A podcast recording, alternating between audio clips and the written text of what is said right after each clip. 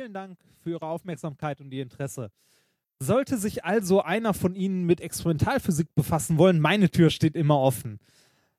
Ich entschuldige mich nochmals, dass die Vorführung hier nicht richtig funktioniert hat, aber jetzt wissen wir wenigstens, was passiert, wenn man Bier versehentlich in einen Helium-Neon-Laser schüttet. Eine Wiederholung wäre nicht ratsam. Über den Fachbereich der theoretischen Physik informiert sie nun Dr. Nicolas Wörl.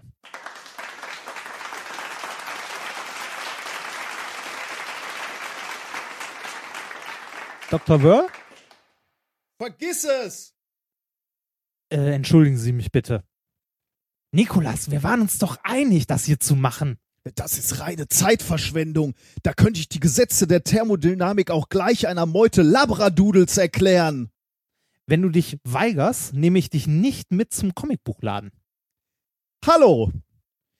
Das mit dem Laser war übrigens eine ganz hervorragende Leistung.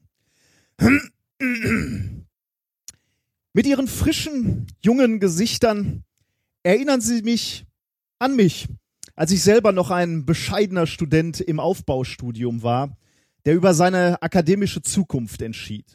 Ich war natürlich erst 14 und ich hatte schon Dinge erreicht, von denen Sie höchstwahrscheinlich nicht mal träumen werden, obwohl ich immer um neun im Bett sein musste. Naja, ein oder zwei von Ihnen mögen vielleicht das Zeug dazu haben, eines fernen Tages in der theoretischen Physik zu reüssieren. Allerdings ist es sehr viel wahrscheinlicher, dass das Basteln von Pappmaché-Vulkanen mit Fünftklässlern zum Höhepunkt ihrer wissenschaftlichen Laufbahn wird. Ach du meine Güte. Kurz gesagt, wer ihnen eingeredet hat, dass sie irgendwann in der Lage sein werden, einen bedeutenden Beitrag zur Physik zu leisten, hat ihnen übel mitgespielt. Und zwar so richtig übel. Irgendwelche Fragen? Selbstverständlich nicht. Ich weine um die Zukunft der Wissenschaft. Wenn Sie mich jetzt entschuldigen, die neue Ausgabe von Batman ist da. Komm, Reinhard.